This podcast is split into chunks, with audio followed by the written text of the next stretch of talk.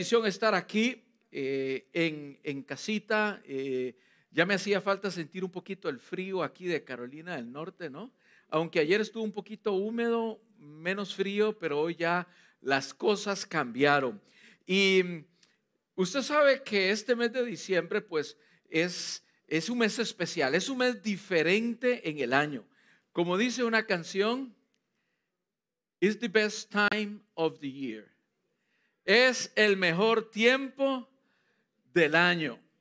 Y mm, yo digo que, que sí, uno después del mm, el mes de mayo, el mes en que cumplo años, ¿verdad? Eh, el mes de mayo, pues, eh, perdón, el mes de diciembre, pues sí, es, es uno de mis meses preferidos porque además de los regalos que le dan y además de las comidas que come y todo esto que sucede durante el mes de diciembre, es el mejor mes para hablar de Cristo. ¿Por qué? Porque todo apunta a Cristo. Todo apunta a Jesucristo. Yo no sé si usted se había dado cuenta, pero los grandes artistas, los más famosos, los más espectaculares que ganan Grammys y ganan grandes premios, durante el mes de diciembre usted los escucha cantando música que habla de Jesús, cantando música del nacimiento de Jesús. Y posiblemente no saben bien el trasfondo y la historia y la magnitud de lo que están cantando. Pero nos están ayudando a hablar de Jesucristo y que Jesucristo, su voz, su nombre, resuene en todas las emisoras de radio, en todos los canales de televisión. Y desde el domingo pasado lo que estamos tratando de hacer es preparándole a usted y a usted que nos mira a través de esa cámara, preparando a todos los que estamos aquí porque les van a venir a preguntar quién es Jesús. Les van a venir a preguntar de quién estamos hablando en diciembre. Les van a venir a preguntar quién es este Mesías de quien estamos cantando, de quien estamos comiendo, de quien estamos reuniéndonos, de quién es estas, eh, eh, por qué las luces, por qué todas estas decoraciones, por qué. Y yo quiero que como iglesia y todos los que nos miran estén bien sabidos por qué celebramos la Navidad aquí, por qué hablamos de Jesús como lo hablamos en diciembre. Y usted tiene que estar preparado, listo para saber ¿Qué respuesta darle a sus hijos? Recuerdo la semana pasada, que por cierto, cuando usted no me ve aquí, no ve a la pastora aquí, eh, estamos predicando la palabra. Y la semana pasada, pues pude mirar, al igual que usted que nos mira el día de hoy, pude mirar el mensaje, todo el servicio de, eh, a través de mi dispositivo, a través de mi teléfono y pude ver cómo el pastor Daniel pues nos llevaba de la mano y nos decía cómo las generaciones han cambiado de, una a la otra, ¿no? Y cómo los gustos han cambiado de unos a los otros. Por ejemplo, yo nací y no había, para hablar por teléfono, había que ir hasta la cabina de teléfono público. ¿Se acuerda usted la cabina de teléfonos públicos?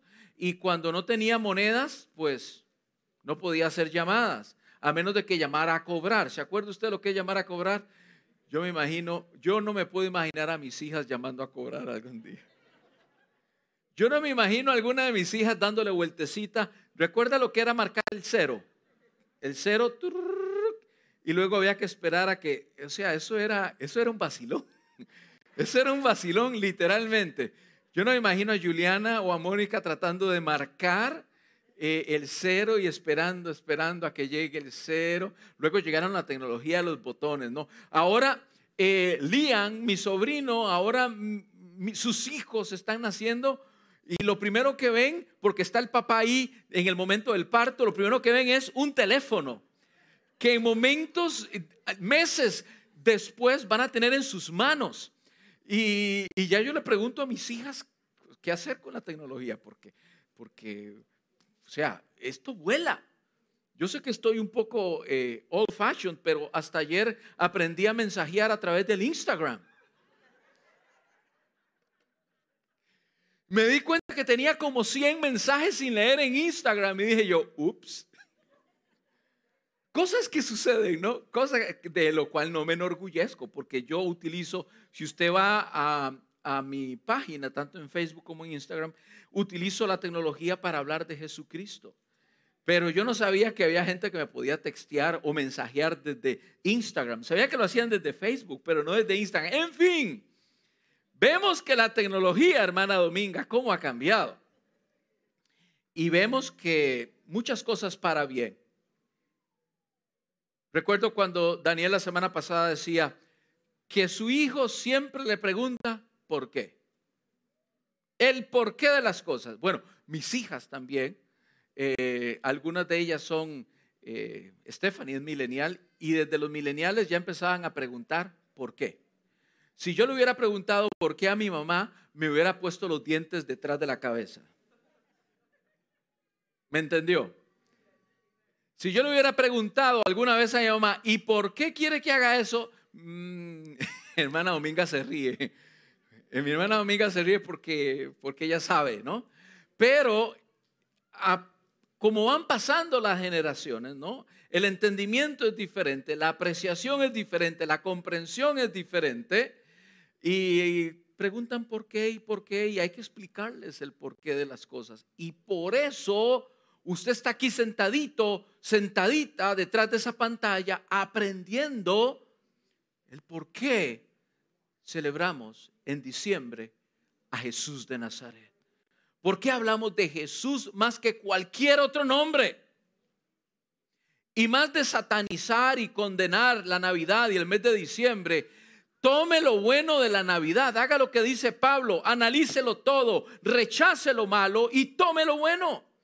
Aquí en la iglesia estamos acostumbrados a que sabemos que no somos perfectos y que si usted ve alguna cosa mala, ¿sabe qué le recomiendo? Hágala a un lado y tome lo bueno, lo que alimenta, lo que le favorece. Por eso el día de hoy estamos aprendiendo juntos sobre este famoso Jesús. Y le pusimos por título a esta serie, En busca de Jesús. La semana pasada el pastor Daniel estuvo hablando de una nueva esperanza.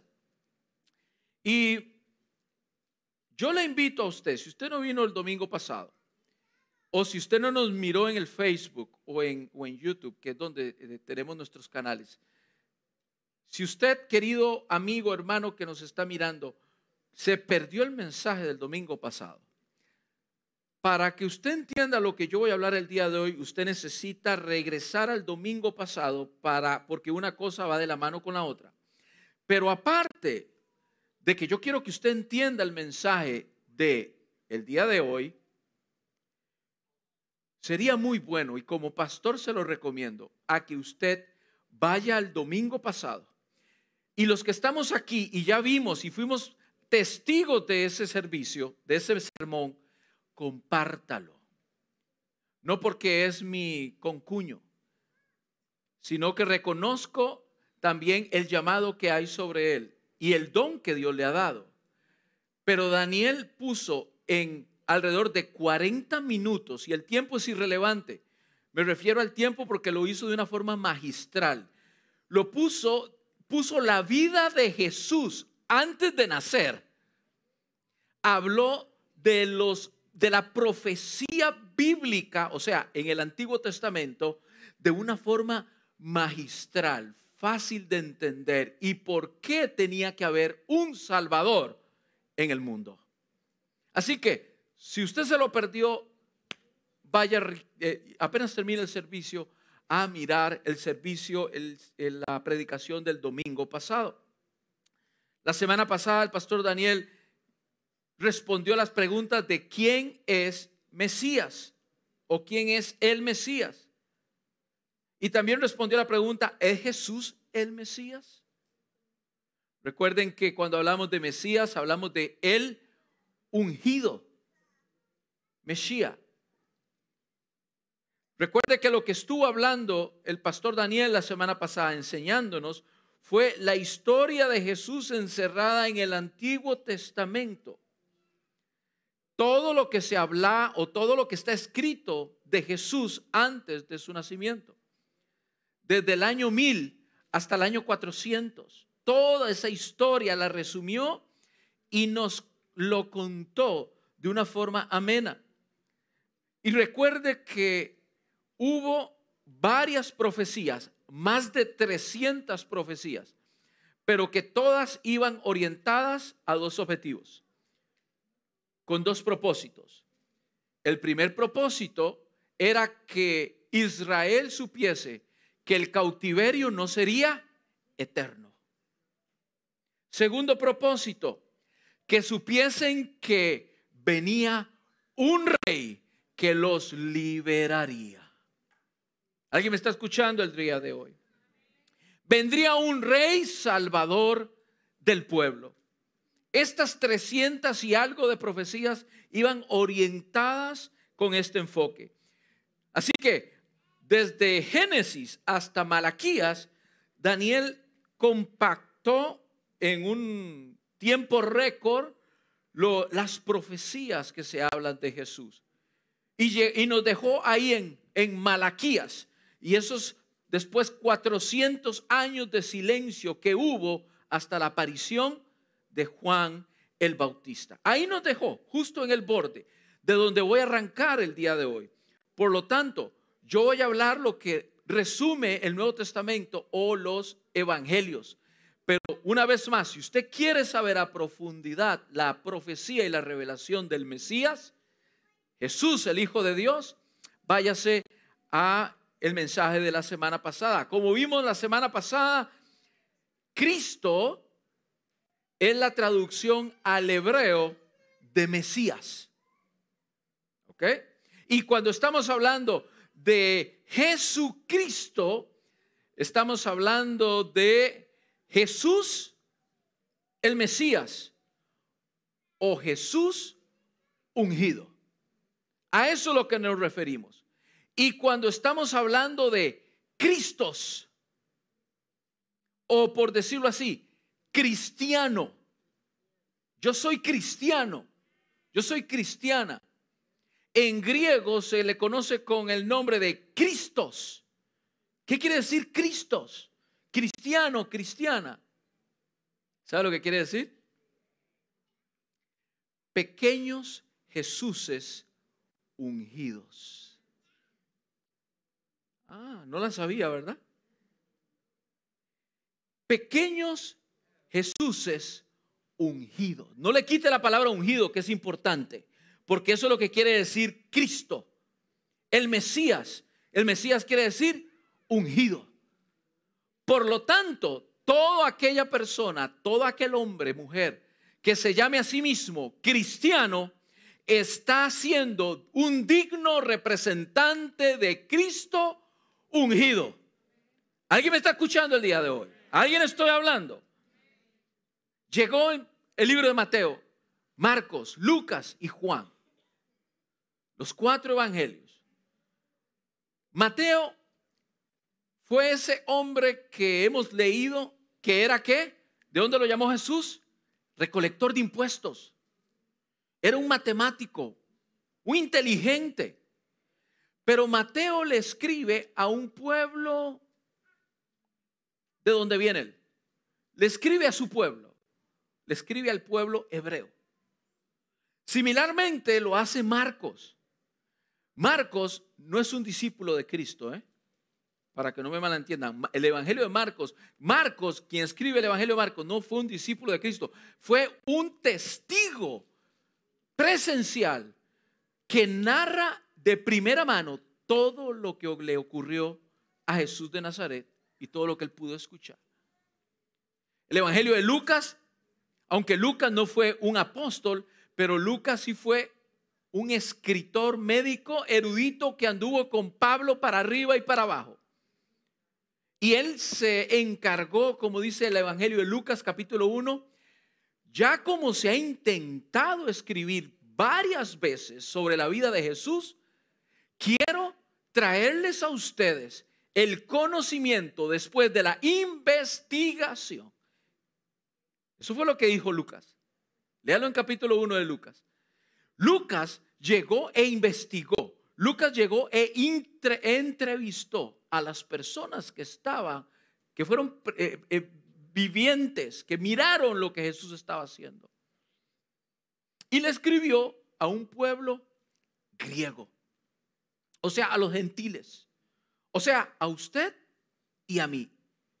Por eso el Evangelio de Lucas y el lenguaje, la forma que utiliza Lucas es, es detallado, es de un Evangelio específico y con un contenido, eh, un contenido de detalles muy, muy amplio. Por ejemplo, en el Evangelio de Lucas se narra el nacimiento de Jesús, que lo hace Mateo, Marcos, Lucas y Juan. Cuando usted está leyendo el Evangelio de, por ejemplo, el Evangelio de Marcos, el Evangelio de Marcos solamente habla el capítulo 1 del nacimiento de Jesús, de la visita de los ángeles. Y ya el capítulo 2 de Marcos, ya aparece Jesús llamando a los primeros apóstoles. Y esto es algo que usted entienda, que usted necesita entender. La Biblia no es un libro histórico. Si usted utiliza la Biblia para entender la historia, está buscando en el libro equivocado. La Biblia es un libro que habla del amor del Padre, del Hijo y del Espíritu Santo y cómo ese amor Él deseaba, Él quería transmitirlo a través de las generaciones a toda la humanidad. De eso habla la Biblia. No es un libro histórico. Por eso no aparece Jesús año 1, Jesús año 2, Jesús año 3, Jesús año 4. No. En los evangelios narra el nacimiento de Jesús, la visitación de los pastores, los reyes magos, eh, los reyes de Oriente, eh, habla de los acontecimientos más importantes del pesebre y posteriormente Lucas, que es el único que lo menciona, habla de Jesús de 12 años. Se le perdió a José y María. Porque estaba en el templo hablando con quienes? Jugando fútbol jugando ping-pong, jugando básquetbol. No, no, no. Se le perdió a Jesús y María, eh, perdón, a José y María, que ya iban de regreso a Nazaret. Se les perdió estando ahí en el templo en Jerusalén y se dieron cuenta hasta día y medio después. Cuando llegaron tres días después, se encontraron a Jesús hablando con los doctores de la ley. Y los doctores de la ley se quedaban atónitos del conocimiento de Jesús. Y ellos decían, este como que tiene una madurez como que no está para su edad. ¿Alguien se ha encontrado a un niño que usted ve que tiene una madurez especial, una madurez que no va como para la edad de él? ¿Alguien, alguien le ha tocado? Bueno, imagínense a Jesús de Nazaret. Imagínense a Jesús de Nazaret sentado con los doctores de alguien, algo que no hacía nadie. Ahí estaba Jesús. Entonces el Evangelio de Lucas narra cosas específicas de la, de la vida de Jesús. Y el Evangelio de Juan, un Evangelio escrito para nosotros también, Juan el apóstol, el discípulo amado. Y trae las características del Evangelio de Juan es que habla de un Jesús cercano, de un Jesús que, que era el verbo, de un Jesús que, que me ayuda a entender el milagro de la salvación. Entonces, pero no solamente Mateo, Marcos, Lucas y Juan hablan de Jesús. Mateo presenta a Jesús como el ungido. Marcos habla de un Jesús siervo de Dios. Lucas habla de el ungido hijo de Dios. Juan habla de Jesús como el verbo de Dios. Hechos habla de Jesús como quien bautiza con el Espíritu Santo de Dios. El libro de Romanos es quien nos justifica de todos nuestros pecados. ¿Alguien me está escuchando el día de hoy? Primera de Corintios habla de Jesús como la cabeza del cuerpo donde fluyen los dones del Espíritu Santo. Segunda de Corintios habla de Jesús como el que Él es quien nos hace andar por fe y no por vista. El Evangelio de Gálatas, Jesús es el quien nos hace el linaje de Abraham y heredero de la promesa celestial. Efesios es el que nos redime con su sangre, iglesia. Filipenses es el que suple todas nuestras necesidades. El libro de Colosenses es el que es la imagen de Dios invisible, primogénito, hijo de Dios.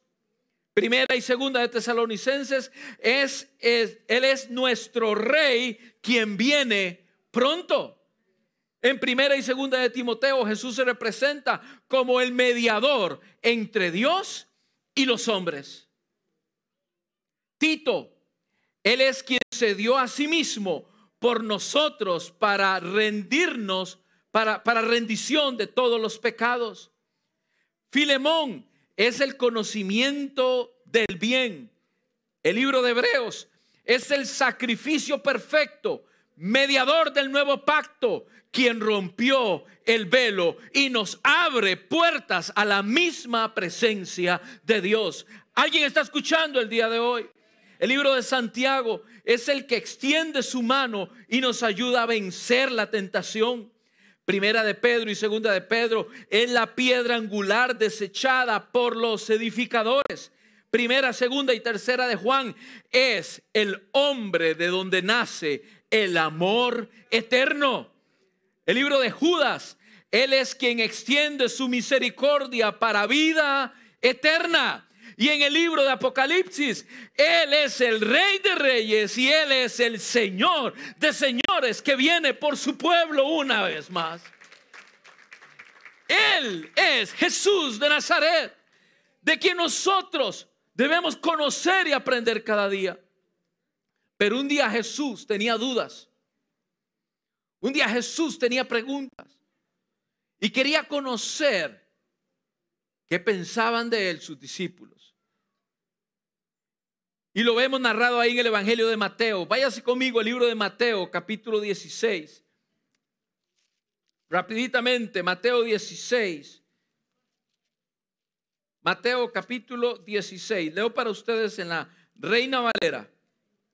Dice Mateo 16 del 13 al 17. Dice, viniendo Jesús a la región de Cesarea de Filipos, preguntó a sus discípulos diciendo, ¿quién dice los hombres que es el Hijo del Hombre? Ellos dijeron, ok, déjeme hacer una pausa aquí. Cuando el libro de Mateo, el libro de Marcos y el libro de Juan hablan del Hijo del Hombre, esta es una, una, frase clave. ¿Por qué es que Jesús, por qué es que hablan del Hijo del Hombre? Pero es que no fue hijo de José. ¿De qué hombre está hablando? Cuando Jesús y cuando los apóstoles hablan el Hijo del Hombre, se refiere a la frase secreta entre los hebreos, entre los discípulos, que se refiere al ungido Hijo de Dios. ¿Por qué lo tenían que hacer en secreto? Porque se sabía que el ungido Hijo de Dios era aquel que venía como rey, como libertador, para darle libertad al pueblo. Eso es lo que el pueblo de Israel tenía en su mente. El pueblo judío tenía en su mente. Por lo tanto, no podían venir y decir en público, ahí viene el rey. Ahí viene el que nos libertará. Porque los romanos hubiesen escuchado eso. Recuerden que estamos hablando que ellos estaban bajo qué? La opresión romana. Por lo tanto, empezaron a utilizar palabras claves que solamente la hermandad en aquel entonces podía utilizar. Por lo tanto, cuando Jesús se refiere aquí, ¿quién dicen que es el Hijo del Hombre? Se refieren, ¿quién dicen que es el ungido Hijo de Dios. ¿Me voy a entender? Sigue diciendo, 14. Ellos dijeron, unos Juan el Bautista, otros Elías y otros Jeremías y algunos de los profetas. Y el 15, y ahí viene la, la pregunta de Jesús. Digo, uno pregunta cuando tiene dudas, no, uno pregunta cuando quiere saber. Y dice, y les dijo, Jesús les dijo, ¿y vosotros? ¿Quién decís que soy yo? Jesús quería saber qué era lo que estaba en la mente de sus discípulos y que ellos lo pudieran expresar de sus labios para saber qué piensan de Jesús. ¿Y quién cree ustedes que se levantó y dijo? Lo primero, el 16, respondió Simón Pedro y dijo, tú eres el Cristo, el Hijo del Dios viviente. Jesús utiliza la frase, el Hijo del Hombre, pero Pedro, con su carácter y con su temperamento, dice, no me importa que me escuchen los judíos, no me importa que me escuchen los griegos, yo digo, yo no me importa que me digan que, que me escuchen los romanos, yo digo que tú eres Cristo, el Hijo del Dios viviente. Y Jesús le, Jesús le dice ahí mismo, seguido, muy bien Pedro, bien has dicho, porque no te lo reveló ni carne ni sangre, sino que esto es revelación directa del Espíritu Santo. Entonces, vemos a Jesús preguntándole a sus discípulos, ¿qué dicen la gente? Jesús le interesaba qué decía la gente. ¿Y quién dice ustedes que soy yo? El ungido, hijo de Dios. Jesús te pregunta el día de hoy, lo mismo que le preguntó o nos preguntó la semana pasada. ¿Quién es Jesús para ti? ¿Quién dices que es Jesús para ti? Yo sé que ya has aprendido algo a través de estas semanas. Podríamos responder, Él es el Cristo, el Hijo del Dios viviente. Amén. Vamos de la mano, vamos creando toda esa figura de Cristo, el Hijo de Dios. Pero el Cristo, el Hijo de Dios, traía una misión. Y yo quiero en los minutos que me quedan hablar de en busca de Jesús. Estamos hablando de Jesús, pero me gustaría hablar también de cuál era la misión que tenía Jesús. Ya sabemos que nació de una virgen, fue profetizado. Ya sabemos que iban a ser un establo, el cual fue profetizado. Ya sabemos que venía de Nazaret, lo cual fue profetizado. Ahora ya sabemos que también creció, de, los cuales en los evangelios no hablan muchas cosas hasta la edad de los 12 años. Y luego de los 12 a los 30, a los 30 años aparece nuevamente Jesús y dice que durante ese tiempo ejerció como carpintero. Después de ese tiempo siendo carpintero, Jesús sabía que el tiempo de su misión se acercaba. Jesús sabía que el momento de hacer lo que el Señor Dios le había encargado se acercaba.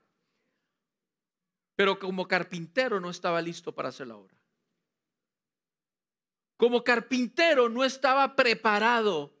No tenía todo lo necesario para hacer la obra. ¿Cómo? Pastor, si él era Dios. Claro, él era 100% Dios, pero también 100% hombre. Por lo tanto, él en la parte de 100% hombre necesitaba relacionarse con este ser especial, su Padre eterno, quien depositó sobre él un ungimiento especial. Por eso le he puesto a esta a, este capítulo de la serie, el ungido, el Mesías, el ungido especialmente. Váyase conmigo rápidamente al libro de Lucas en el capítulo 4. Lucas capítulo 4. Dice el libro de Lucas en el capítulo 4. Recuerde, Lucas hasta el capítulo 4 Jesús era un carpintero, Jesús en ese momento venía de ser bautizado en el Jordán. El Espíritu Santo se deposita sobre él en forma de paloma. Y seguido, saliendo del Jordán, aparece Jesús, el Hijo de Dios, siendo movido y llevado por el Espíritu Santo. Y centro mi lectura al capítulo, al versículo 16. Lucas 4:16 vino a Nazaret, donde se había criado, y en el día de reposo entró en la sinagoga, conforme a lo acostumbrado, y se levantó a leer. Y se le dio el libro del profeta Isaías. Y habiendo abierto el libro, halló el lugar donde estaba escrito. Escuchen a Jesús, visualicen a Jesús parado en la sinagoga, en el templo, con el rollo del profeta Isaías, donde dice, y empieza a leer Isaías 61. Si usted quiere encontrar esto en el Antiguo Testamento, está en Isaías 61. Dice, el Espíritu del Señor está sobre mí, por cuanto me ha, dígalo conmigo, ungido para dar buenas nuevas a los pobres. Me ha enviado a sanar a los quebrantados de corazón, a pregonar libertad a los cautivos y vista a los ciegos, a poner en libertad a los oprimidos, a predicar el año agradable del Señor. Y el 20 dice, y enrollando el libro, lo dio al ministro y se sentó. Y los ojos de todos en la sinagoga estaban fijos en él. Y comenzó a decirles, hoy se ha cumplido esta escritura delante de vosotros. Vemos a Jesús, el Hijo de Dios, el ungido, parado en la sinagoga, donde los israelitas, los hebreos, los judíos estaban esperando un rey que venía con una gran corona, que venía en un caballo blanco, que venía con una gran espada para sacarlos de la tutela de Roma. Se encuentran que Jesús ha estado con ellos viviendo 30 años y no se habían dado cuenta. El ungido estaba ahí y se paró en medio de la sinagoga a leer y no lo habían notado. Y de repente sale Jesús y dice, el Espíritu del Señor está sobre mí. Y dice, Jesús antes de hablar de su misión, porque he venido para sanar a los quebrantados, eh, eh, pregonar libertad, darle vista a los ciegos, antes de hablar de la misión del Mesías, viene y habla de la característica especial que tenía el Mesías para hacer la misión. La característica especial que tenía el Mesías para hacer la misión era única y exclusivamente que era ungido. Diga conmigo la palabra ungido. Por eso Jesús empieza diciendo en el verso 18, por cuanto me ha ungido. Querida iglesia, habrá cosas que tú no puedes hacer a menos de que seas ungido por Dios para hacer esas cosas. El ungimiento es aquella parte especial donde tú eres apartado para una tarea en particular. En el Nuevo Testamento, el ungimiento, porque si hablamos del ungimiento, en el Antiguo Testamento se, se trae esa figura del ungido. Se ungían las ovejas se ungía al sacerdote, se ungía al rey.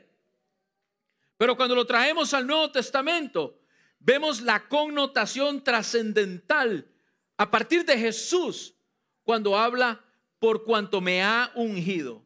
¿Qué quiere decir esta palabra ungido? Sí, apartado para algo especial, pero ahora empoderado por el Espíritu Santo.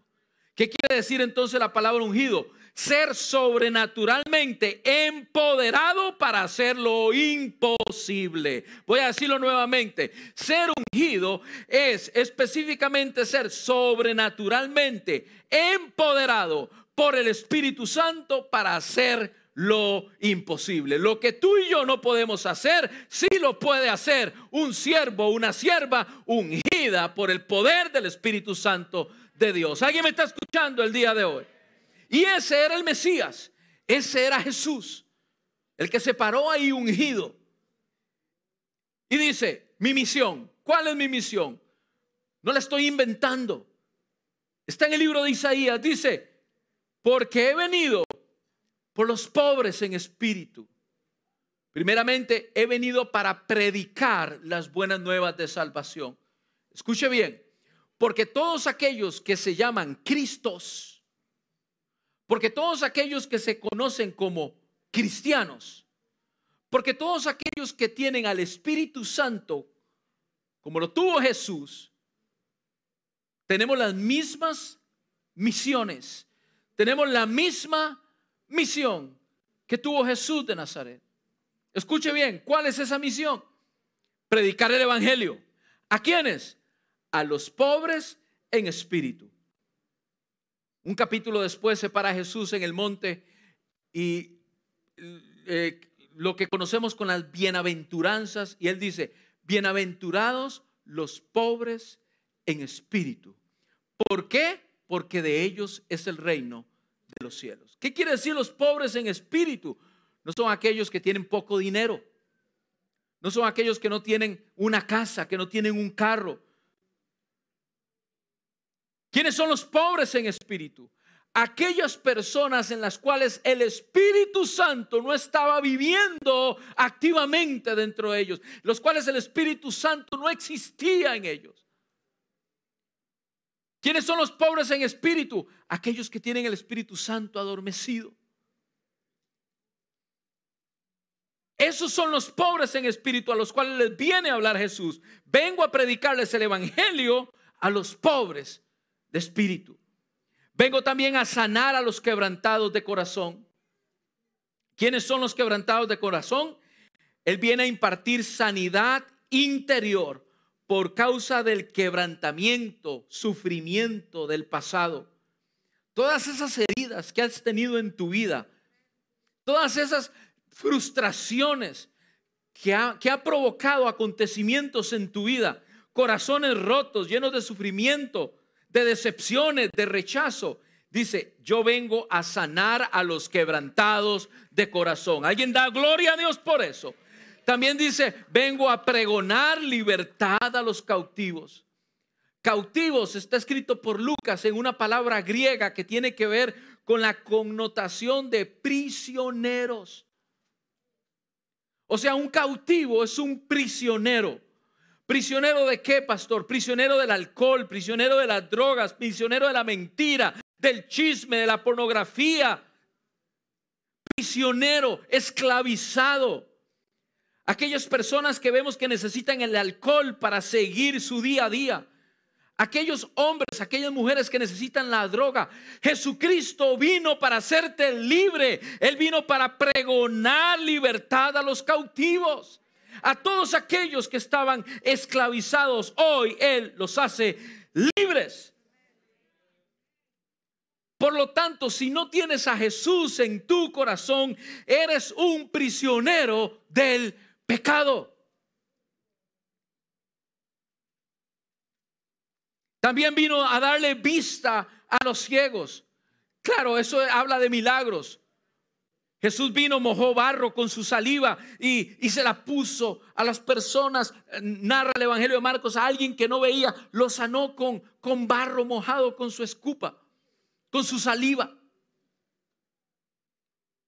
Pero además de, de, de sanar ciegos, él levantó lepro, él, transformó la piel de los leprosos, levantó los cojos, él, él hizo innumerable cantidad de sanidades, dice el Evangelio de Juan. Estas obras están escritas para que creamos, pero hay muchas otras que él hizo que no alcanzarían todos los libros del mundo para escribir lo que Jesús hizo aquí en la tierra. Pero además de darle vista a los ciegos, cuando habla de ceguedad o de estar ciego, Él vino a darle vista a los religiosos de aquella época. Hermano, ¿cuántos errores nos hace cometer la religión? La religión nos hace ver las cosas buenas como malas. En una mentalidad religiosa, el mes de diciembre es como cualquier otro. En una mentalidad religiosa, todo lo ponemos malo. No segregamos esto de, analízalo todo, quita lo malo y toma lo bueno. No, para una mentalidad religiosa, todo es malo.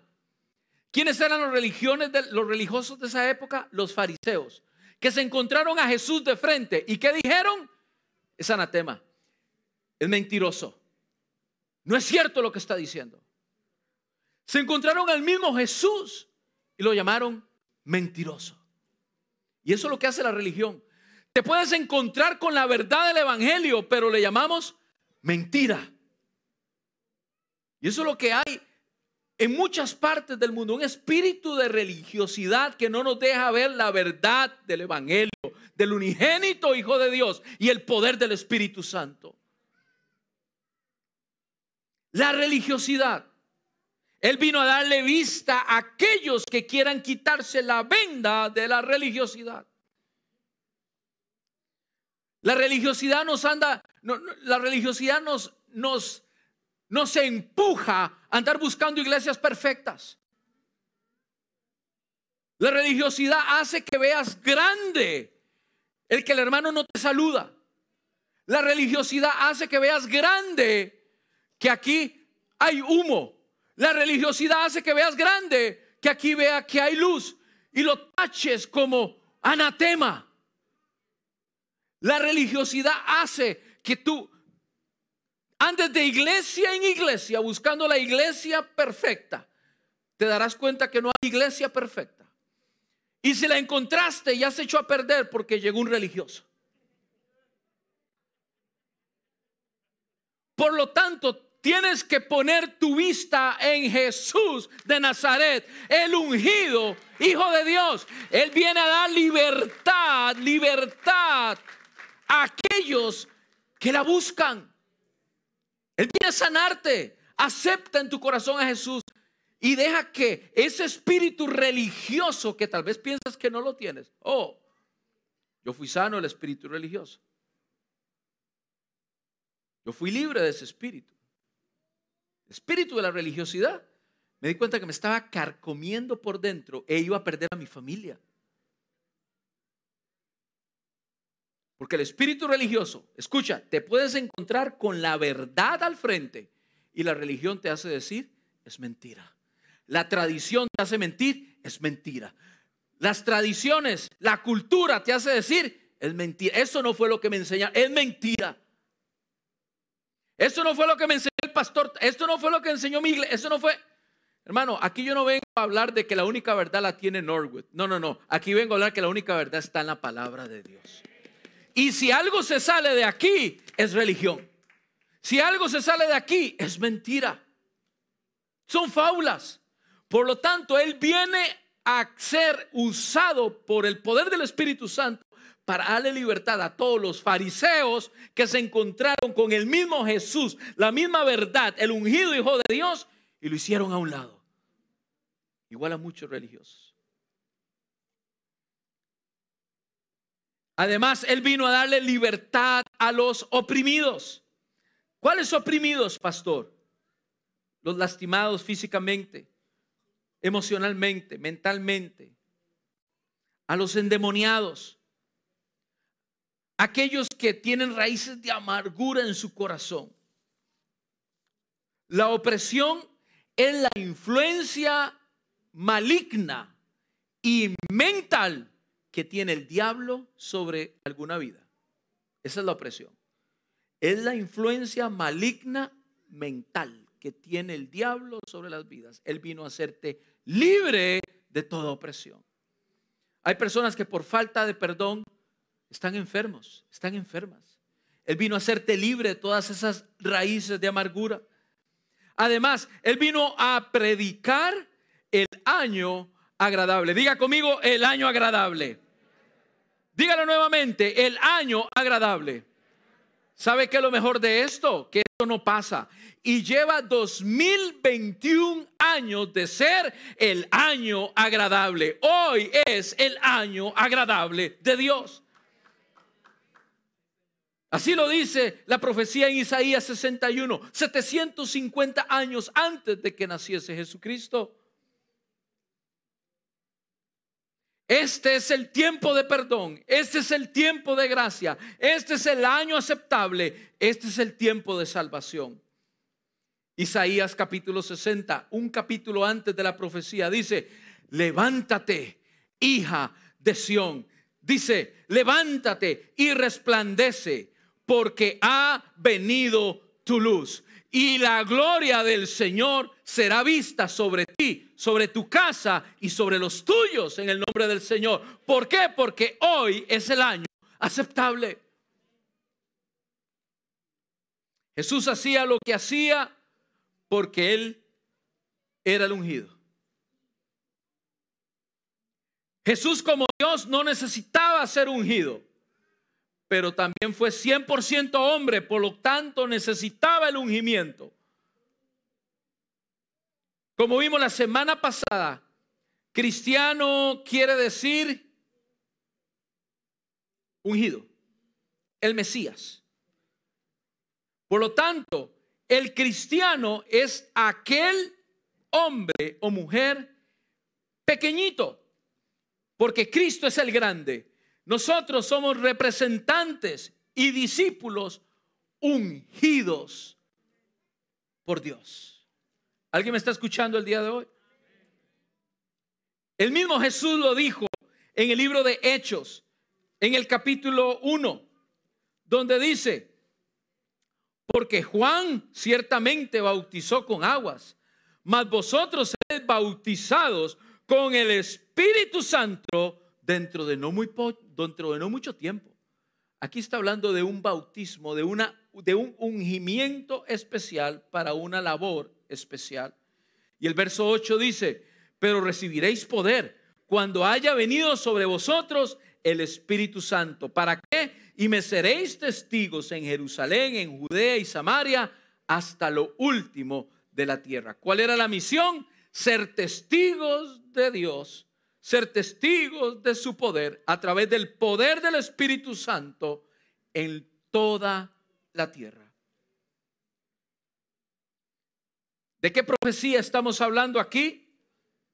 De la profecía que está en Ezequiel, de la profecía que está en Jeremías, de la profecía que está en Ageo, cuando dice, en los postreros tiempos derramaré de mi Espíritu Santo 800 años antes del derramamiento del Espíritu Santo. Dice Isaías 44:3, porque yo derramaré agua sobre el sequedal y ríos sobre tierra árida. Mi espíritu derramaré sobre toda generación, mi bendición sobre tus hijos. ¿Cuántos desean la bendición de Dios sobre nuestra familia, sobre nuestros hijos? Necesitamos al Espíritu Santo dentro de nosotros. Necesitamos hacerlo vivir activamente dentro de nosotros. Necesitamos ese ungimiento de parte de Dios. Hoy es la iglesia de Jesucristo la que está llamada para ser ungida. Hoy es la iglesia de Cristo quien es sobrenaturalmente empoderada para hacer las cosas imposibles. Ya no es Jesús de Nazaret. Ya Jesús subió al cielo. Pero ¿sabe qué? Él dejó en buenas manos la misión. Él dejó en buenas manos el propósito. Él dejó en buenas manos el Evangelio. ¿Saben quién los dejó? Primeramente los apóstoles, pero también dejó a hombres y mujeres como usted y como yo, como Pedro, como cada uno de los que estamos aquí. Mujeres, aunque no son perfectas, pero sí son santas, apartadas para toda buena obra, dice la palabra del Señor. Usted y yo ungidos por el Espíritu Santo. En Lucas capítulo 4, Jesús se apartó para ser ungido. Jesús ya tenía el Espíritu Santo. Escúcheme bien esto. Jesús ya tenía el Espíritu Santo. Se depositó sobre él como, como paloma. Y dice, y fue llevado por el Espíritu Santo al desierto. O sea, Jesús ya tenía el Espíritu Santo, como cuando lo tenemos usted y yo cuando aceptamos a Jesús en el corazón. Pero salió del desierto por el poder del Espíritu Santo. ¿Sí me voy a entender? Lea capítulo 4 de Lucas para que usted mire cómo Jesús recibió el Espíritu Santo en el momento que fue bautizado, pero salió con el poder del Espíritu Santo. O sea, ese Espíritu Santo, el Espíritu Santo de Dios, se depositó sobre Jesús de Nazaret para entonces hacer los milagros. Mire, hasta la fecha, Jesús no había hecho ningún milagro. Jesús había hecho sillas, Jesús había hecho muebles, Jesús había hecho camas, era lo que había hecho. Fue hasta que fue empoderado por el Espíritu Santo para hacer las cosas imposibles posibles. Y hoy usted y yo somos llamados a hacer lo mismo. ¿Qué le parece? Pero quiero dejarte con una gran verdad. Escúchame bien. A menos de que pasemos tiempo con el que unge, jamás seremos ungidos. Lo voy a repetir. A menos de que no pasemos, a menos de que pasemos tiempo con el que unge, jamás usted y yo seremos ungidos por el Espíritu Santo de Dios. Yo creo totalmente que todos aquí, al aceptar a Jesucristo, tienen a Jesús en su corazón. Pero tanto Jesús como los evangelios hablan de una unción especial para una tarea especial. ¿Cuál es tu tarea, iglesia? Tu tarea también es de anunciar las buenas nuevas de salvación.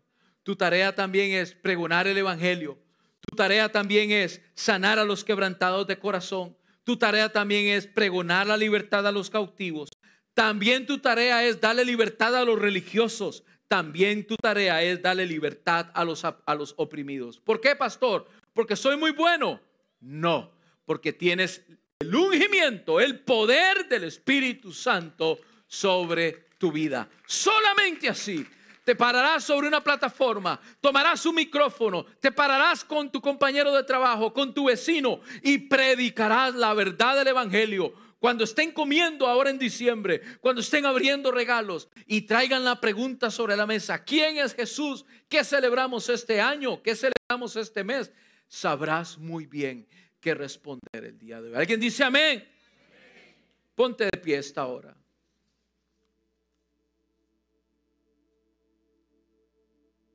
Como usted puede ver, empezamos la semana pasada hablando de un Jesús ungido, profetizado.